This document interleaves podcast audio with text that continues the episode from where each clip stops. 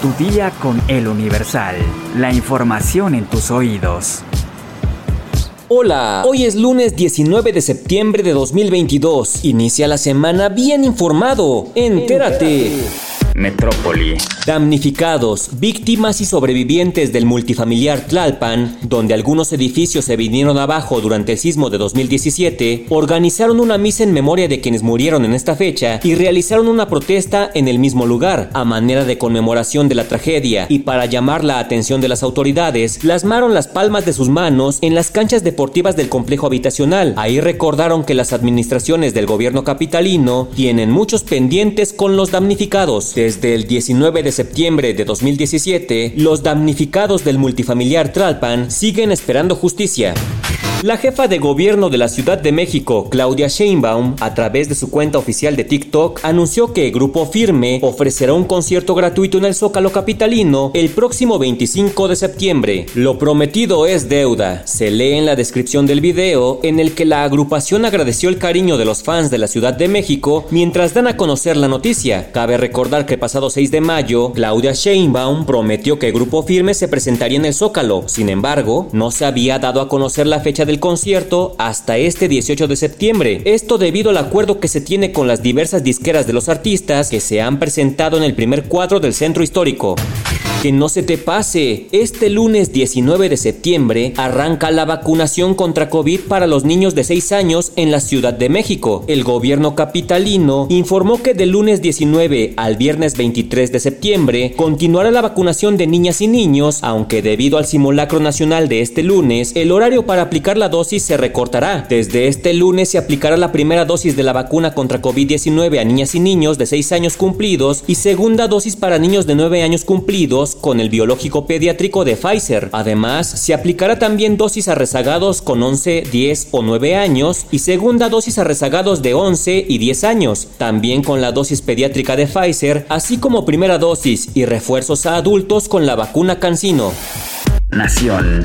Luego de que el presidente Andrés Manuel López Obrador lanzara en el grito de independencia un llamado a que muera el racismo y el clasismo, lo que fue criticado por algunos sectores de la oposición, Jesús Ramírez Cuevas, vocero del gobierno federal, aseguró que el racismo en México ha sido ocultado por las élites y acusó que aunque justifican la desigualdad social y el clasismo, ambos son una herencia colonial. En su cuenta de Twitter, el vocero presidencial afirmó que la democracia implica igualdad de derechos y oportunidades y esa ha sido la política del presidente Andrés Manuel López Obrador y por eso, indicó, les molesta a sus adversarios que se hable del tema.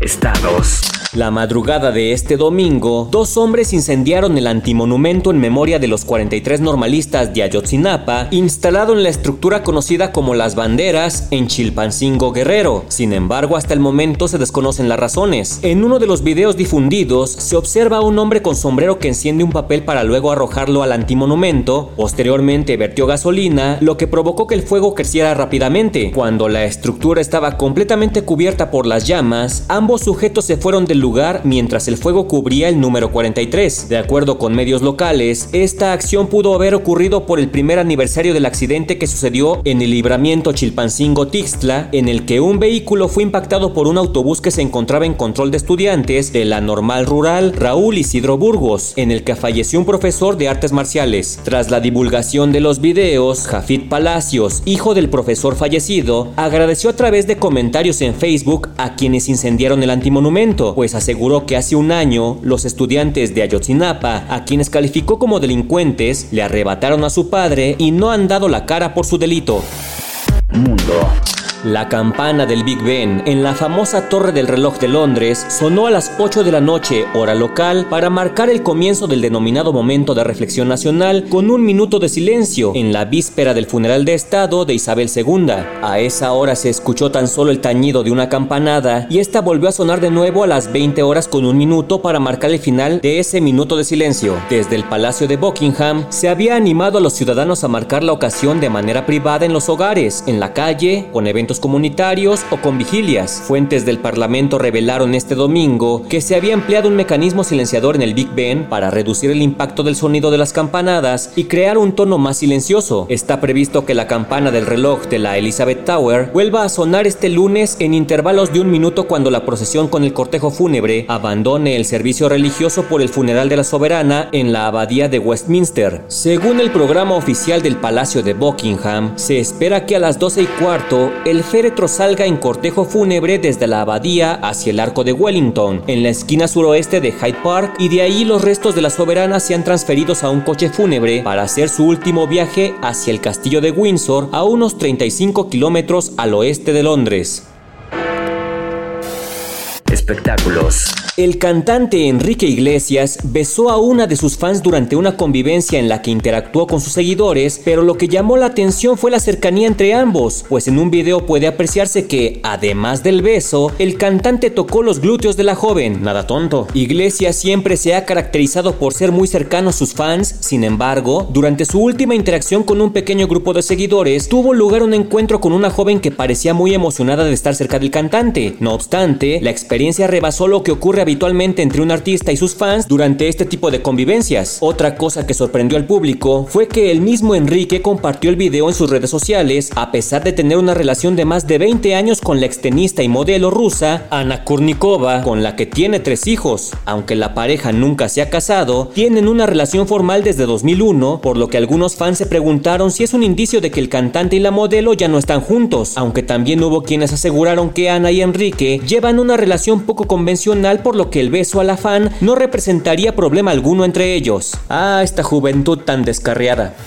¿Quieres conocer un truco para que el maíz pozolero no te quede duro? Descúbrelo en nuestra sección menú en eluniversal.com.mx. Ya estás informado, pero sigue todas las redes sociales de El Universal para estar actualizado. Y mañana no te olvides de empezar tu día, tu día con El Universal. Tu día con El Universal. La información en tus oídos.